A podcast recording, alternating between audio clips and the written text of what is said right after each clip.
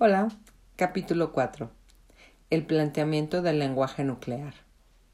El inconsciente insiste, se repite y casi tira la puerta abajo con tal de hacerse oír. Annie Rogers. El lenguaje oculto del trauma. Cuando se están representando dentro de nosotros fragmentos de los traumas pasados, estos traumas dejan pistas en forma de palabras y de frases con carga emocional que suelen conducirnos de nuevo hacia los traumas no resueltos. Como ya hemos visto, es posible que estos traumas ni siquiera sean nuestros. Yo llamo lenguaje nuclear a las expresiones verbales de esos traumas. El lenguaje nuclear también se puede expresar de modos no verbales, entre ellos sensaciones físicas, conductas, emociones, impulsos e incluso los síntomas de una enfermedad. Dentro del lenguaje nuclear de Jesse se contaba su modo de despertarse sobresaltado a las tres y media de la madrugada y de tiritar de frío sin saber por qué, y su terror a volver a quedarse dormido. En el lenguaje nuclear de Gretchen figuraba la depresión, la desesperación, la ansiedad y el ansia de evaporarse. Tanto Gretchen como Jessie llevaban consigo piezas del rompecabezas que los relacionaban con algún hecho de su historia familiar que había quedado por resolver. Todos conocemos el cuento de Hansel y Gretel, a los que engañan para que se pierdan en el bosque oscuro. Hansel teme que no encontrarán el camino de vuelta a casa y va dejando un rastro de miguitas de pan para poder volver. La analogía es oportuna ya estemos sumidos en las profundidades del bosque de nuestros miedos, o solo un poco alterados por habernos desviado del camino, nosotros también dejamos un rastro que puede servirnos para orientarnos. Pero en vez de migas de pan, dejamos un rastro de palabras, de palabras que tienen el poder de guiarnos de nuevo hasta el camino. Estas palabras pueden parecer aleatorias, pero no lo son. Lo cierto es que son pistas que nos dan que nos da nuestro inconsciente. Cuando sabemos el modo de recopilarlas y de conectarlas, componen un rastro que podemos seguir para llegar a entendernos mejor a nosotros mismos. Como los niños del cuento, podemos aventurarnos tanto en el bosque de nuestros miedos que incluso nos olvidamos de dónde está nuestra casa. En vez de seguir el rastro de las palabras, quizá recurramos a las medicaciones, a consolarnos con la comida, al tabaco, al sexo o al alcohol, o a distraernos con actividades inanes. Como ya sabemos por nuestra experiencia personal, estos caminos no tienen salida, jamás nos conducen a donde queremos ir. No nos damos cuenta de que estamos rodeados por todas partes de las migas de pan de nuestro lenguaje nuclear. Viven en las palabras que pronunciamos en voz alta y en las que decimos en silencio. Viven en las palabras que nos saltan continuamente en la cabeza como la alarma de un despertador.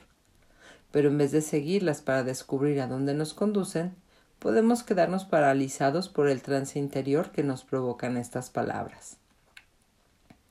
El recuerdo inconsciente. Si entendemos cómo se conservan los recuerdos traumáticos, podremos entender un poco lo que sucede con nuestras palabras cuando estamos abrumados, la memoria a largo plazo se suele dividir en dos tipos principales memoria declarativa y memoria no declarativa. La memoria declarativa, también llamada memoria explícita o narrativa, es la capacidad de evocar conscientemente datos o sucesos.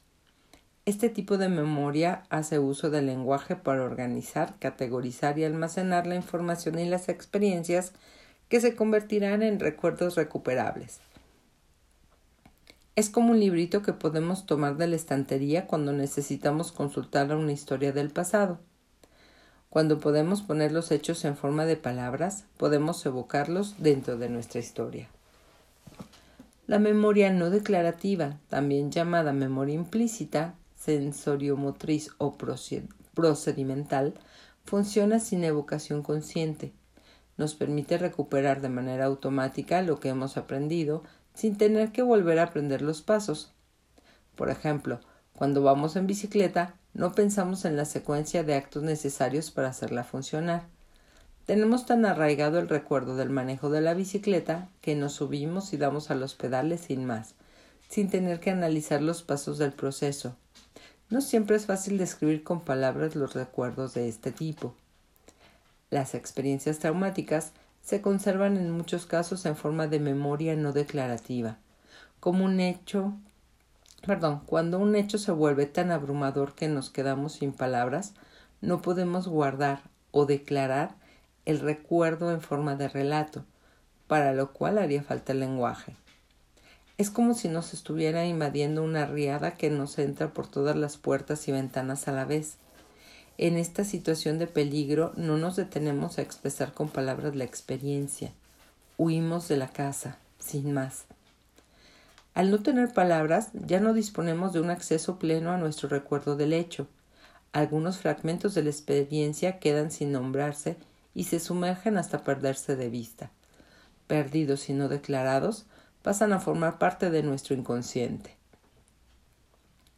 Parece ser que ese gran almacén que es nuestro inconsciente no solo contiene nuestros recuerdos traumáticos, sino también las experiencias traumáticas de nuestros antepasados que están por resolver. Al parecer en este inconsciente compartido, volvemos a vivir fragmentos de los recuerdos de un antepasado y los declaramos como propios. Aunque los estudios realizados con ratones que hemos descrito nos aportan algunos indicios sobre cómo se transmiten los traumas de una generación a la siguiente, todavía no entendemos plenamente el mecanismo exacto de esta transferencia en los seres humanos. Con todo, aunque no sepamos con toda certeza cómo se arraigan dentro de nosotros las cuestiones no resueltas de un antepasado nuestro, parece que el llegar a ser conscientes de esta relación nos proporciona alivio el lenguaje no declarado, cuando faltan las palabras. Existen dos circunstancias importantes en las que no somos capaces de recurrir a las palabras para describir nuestras experiencias. La primera es cuando tenemos menos de dos o tres años y no nos han madurado plenamente todavía los centros del lenguaje del cerebro. La segunda es en episodios traumáticos, cuando quedan reprimidas nuestras funciones de la memoria y no podemos procesar la información de manera precisa. Cuando se inhibe la función de la memoria, la información emocionalmente significativa se salta a los lóbulos frontales y no es posible asignarle nombre ni ordenarla por medio de palabras ni del lenguaje, como explica, como explica Bessel van der Kolk. A falta de lenguaje, nuestras experiencias suelen quedar no declaradas, y entonces es más probable que lo almacenemos como fragmentos de recuerdos, sensaciones corporales, imágenes y emociones. El lenguaje nos permite cristalizar nuestras experiencias en forma de relato. Cuando tenemos el relato, nos resulta más fácil rememorar una experiencia, aunque sea traumática, sin revivir toda la, agitación que tiene asociada. Aunque el lenguaje puede ser una de las primeras cosas que nos faltan cuando estamos abrumados, este lenguaje no se pierde nunca. Se filtra por nuestro inconsciente y sale a relucir de manera inesperada, empeñado en hacerse notar. Como dice la psicóloga Annie Rogers, el inconsciente insiste, se repite y casi tira la puerta abajo con tal de hacerse oír. La única manera que tienes de oírlo, de invitarlo a pasar, es dejar de echarle cosas encima, que suelen ser tus propias ideas, y en vez de ello, escuchar lo impronunciable que está en todas partes, en el habla, en las representaciones, en los sueños y en el cuerpo. Lenguaje nuclear y recuperación de los recuerdos. Las experiencias no expresadas con palabras que resisten en nuestro inconsciente nos rodean por todas partes, aparecen en nuestro lenguaje peculiar, se manifiestan en nuestros síntomas crónicos y en nuestras conductas inexplicables. Salen a relucir en las luchas repetitivas que afrontamos en nuestra vida cotidiana. Estas experiencias no expresadas con palabras constituyen la base de nuestro lenguaje nuclear. Cuando nuestro inconsciente echa la puerta abajo para hacerse oír, lo que oímos es lenguaje nuclear. Las palabras con carga emocional de nuestro lenguaje nuclear son claves de los recuerdos no declarativos que residen en nuestro cuerpo y en el cuerpo de nuestro sistema familiar. Son como piedras preciosas que enterradas en nuestro inconsciente esperan que las descubramos y las extraigamos. Si no las reconocemos como lo que son, son mensajeras, perdón, si no las reconocemos como lo que son, como mensajeras, pasaremos por alto unas pistas importantes que podrían ayudarnos a desentrañar el misterio que se encierra detrás de nuestras luchas. Cuando las extraemos, damos un paso esencial hacia la curación de nuestro trauma. El lenguaje nuclear nos ayuda a declarar los recuerdos que han quedado no declarados y nos permite reconstituir los hechos y las experiencias que no hemos podido integrar y ni siquiera recordar. Cuando unimos en nuestra mente consciente un número suficiente de estas piezas, empezamos a formar un relato que nos permite entender con más profundidad lo que pudo habernos pasado a nosotros o a los miembros de nuestra familia. Empezamos a entender unos recuerdos, unas emociones y unas sensaciones que quizá nos hayan estado rondando durante toda la vida. Cuando hemos localizado su origen en el pasado, en un trauma nuestro o en un trauma de nuestra familia, podemos dejar de vivirlos como si se pertenecieran al presente.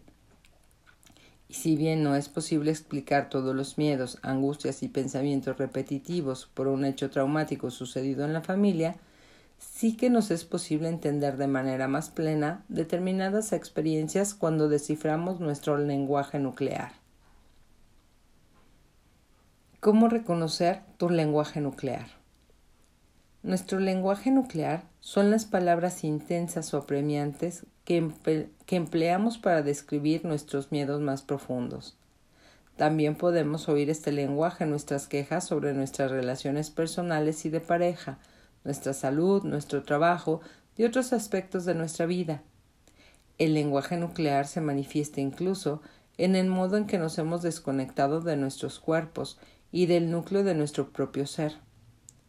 En esencia, son los efectos colaterales de los traumas que se han producido en nuestra primera infancia o en nuestra historia familiar. Este lenguaje es poco común en el sentido de que puede parecernos que está fuera de contexto respecto de lo que sabemos o de lo que hemos vivido. El lenguaje nuclear puede caracterizarse por proceder de nuestro exterior, aunque lo percibimos en nuestro interior. Cuando Gretchen entendía lo que había detrás de las palabras evaporar a incinerar, dijo Esos sentimientos vivían en mí, pero no procedían de mí. Cuando este lenguaje tan personal ha quedado al descubierto, empieza a perder intensidad e influencia sobre nosotros. El mapa del lenguaje nuclear. En los capítulos siguientes expondré herramientas que te ayudarán a atar cabos entre las emociones inexplicadas hasta ahora y los hechos del pasado. Cada una de estas herramientas contiene una serie de preguntas destinadas a hacer salir a relucir una sensación o una experiencia interior que probablemente no haya recibido nombre ni se haya hecho consciente del todo hasta ahora. Cuando has recuperado la información suficiente, empieza a aparecer un mapa un mapa del inconsciente. Esto es lo que se le llama el mapa del lenguaje nuclear y se puede trazar sobre el papel. Las palabras que escribiremos determinarán el rumbo de nuestro viaje. Cada persona tiene su mapa del lenguaje nuclear y no hay dos mapas iguales. Es probable que nuestro mapa del lenguaje nuclear existiera ya desde mucho antes de que naciésemos. Pudo ser de nuestro padre o de nuestra abuela, sin que nosotros hayamos hecho otra cosa que llevarlo en su lugar. Es posible que nuestro antepasado tampoco fuera, a su vez, más que el portador de este mapa en lugar de otro familiar que vivió antes. Algunos mapas se forman durante la época sin palabras de la primera infancia. Sea como sea que lo hayamos recibido, tenemos ahora la oportunidad de remontarnos a su origen. Los traumas no resueltos de nuestra historia familiar se extienden a las generaciones sucesivas, mezclándose con nuestras emociones, reacciones y decisiones de maneras que no nos planteamos siquiera. Damos por supuesto que esas experiencias surgen en nosotros. Como no tenemos a la vista su origen verdadero, solemos ser incapaces de distinguir lo que es nuestro de lo que no lo es. Cuando seguimos nuestro mapa del lenguaje nuclear, Podemos toparnos cara a cara con miembros de nuestra familia que viven como fantasmas invisibles e ignorados. Algunos llevan enterrados mucho tiempo, otros fueron rechazados o olvidados. Otros han pasado penalidades tan traumáticas que resulta doloroso pensar siquiera en lo que debieron de sufrir. Cuando los encontramos quedan libres, y nosotros también quedamos libres. Nuestra historia está esperando a que la descubramos. Tenemos dentro, ahora mismo, todo lo que necesitamos para hacer el viaje. Las palabras, el lenguaje, el mapa. En el capítulo 3 presenté las últimas investigaciones científicas que muestran cómo algunas herramientas tales como la visualización pueden crear vías neuronales nuevas. Ah, ah, ah, sí, pueden crear vías neuronales nuevas en el cerebro e incluso ejercer un efecto positivo sobre nuestros genes. Vamos a aplicar ahora lo que aprendimos. En los capítulos siguientes encontrarás una serie de ejercicios que sirven para llevarte más allá de las limitaciones del pensamiento habitual. Están pensados para, volver, para revolver las aguas de modo que puedan subir a la superficie los pozos más hondos del inconsciente. Cada uno de los ejercicios se apoya sucesivamente en el anterior. En algunos tendrás que cerrar los ojos y visualizar a miembros de tu familia. En otros se te pedirá que sintonices con las sensaciones de tu cuerpo. En varios ejercicios tendrás que escribir respuestas a preguntas pensadas para ayudarte a desvelar las claves significativas de tu lenguaje nuclear. Te vendrá bien tener a mano bolígrafo y papel, preferiblemente un cuaderno, en el que podrás repasar fácilmente tus respuestas anteriores a medida que vayas avanzando. Según mis observaciones, haciendo estos ejercicios profundizarás en tu propia experiencia y descubrirás algo más acerca de ti mismo. No tienes que preocuparte de si estás respondiendo bien o mal a las preguntas. Déjate guiar por tu propia curiosidad, mientras yo te acompaño por un proceso que ha dado resultados curativos para muchos en mi consulta profesional. Hasta aquí dejamos capítulo 4. Bye.